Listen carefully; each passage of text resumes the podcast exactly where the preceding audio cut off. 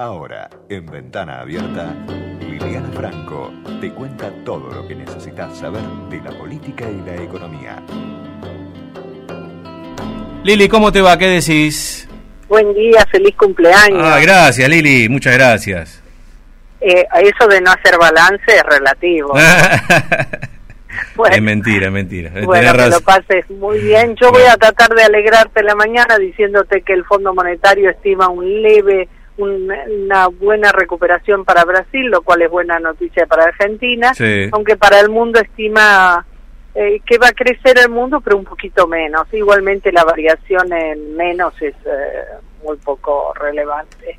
Y que en este momento tu amiga eh, Cristalina está en Davos.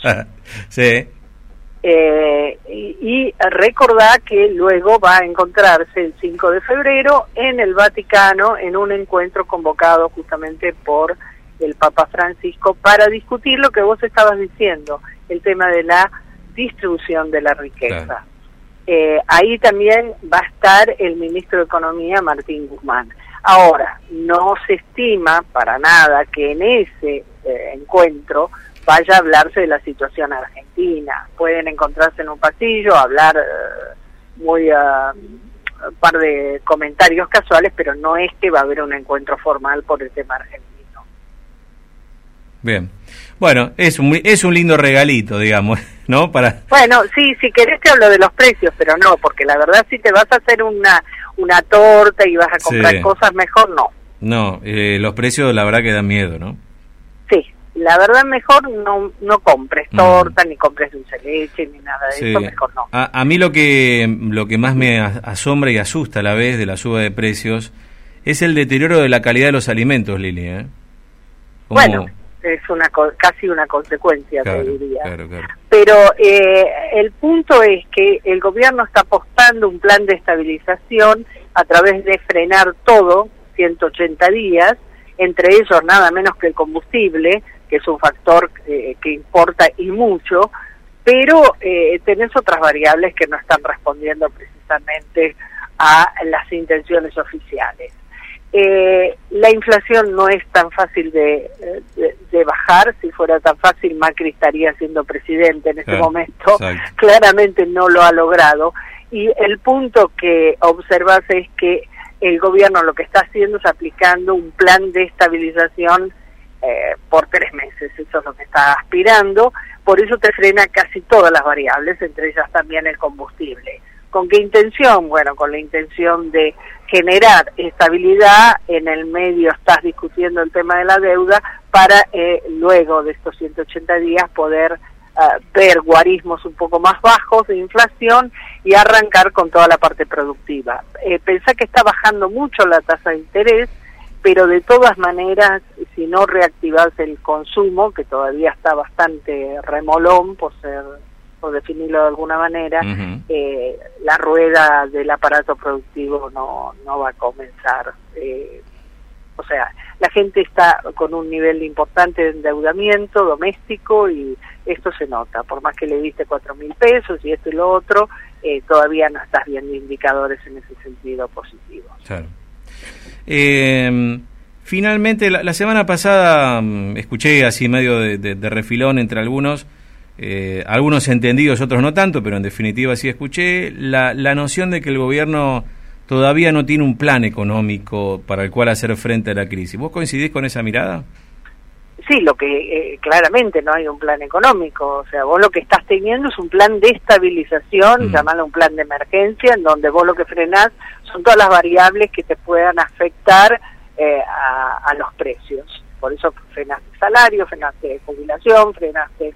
Pero vos, si vos me preguntás cuál es el plan económico de Alberto Fernández, no lo sé. Y en parte no lo sé y no te lo explicitan porque vos tenés que resolver el tema de la deuda.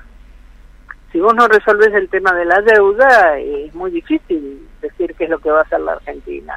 Hoy Argentina tiene vedado todo el acceso a cualquier tipo de financiamiento. Entonces, la verdad, yo puedo inferir qué tipo de programa económico pueden hacer, pero pero inferirlo.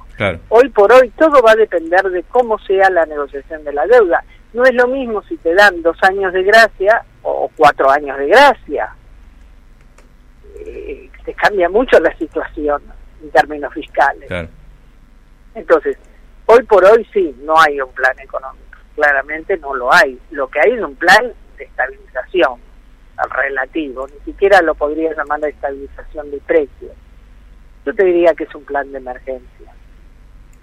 Plan de estabilización fuerte tuvimos dos, la convertibilidad en su momento y el plan austral, esos fueron planes fuertes de estabilización, ¿no? Para bajar la inflación.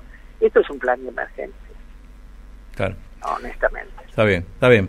No, eh, no sé si cambia o no la ecuación en términos de confianza que se pueda dar en, tanto en la economía local como internacional. No, no sé cómo lo ves vos. Internacional, este, yo te diría que Argentina le va a costar recuperar confianza. Claro. Eh, el pasado nos condena y no es el pasado reciente. ¿eh? Toma el año que te guste. Y eso, eso lo saben los inversores. Pero también la confianza es un tema local. ¿eh? Siempre hablamos de los inversores externos. Yo te hablo a nivel local. Sí. Yo siempre le pregunto a la, gente lo mismo.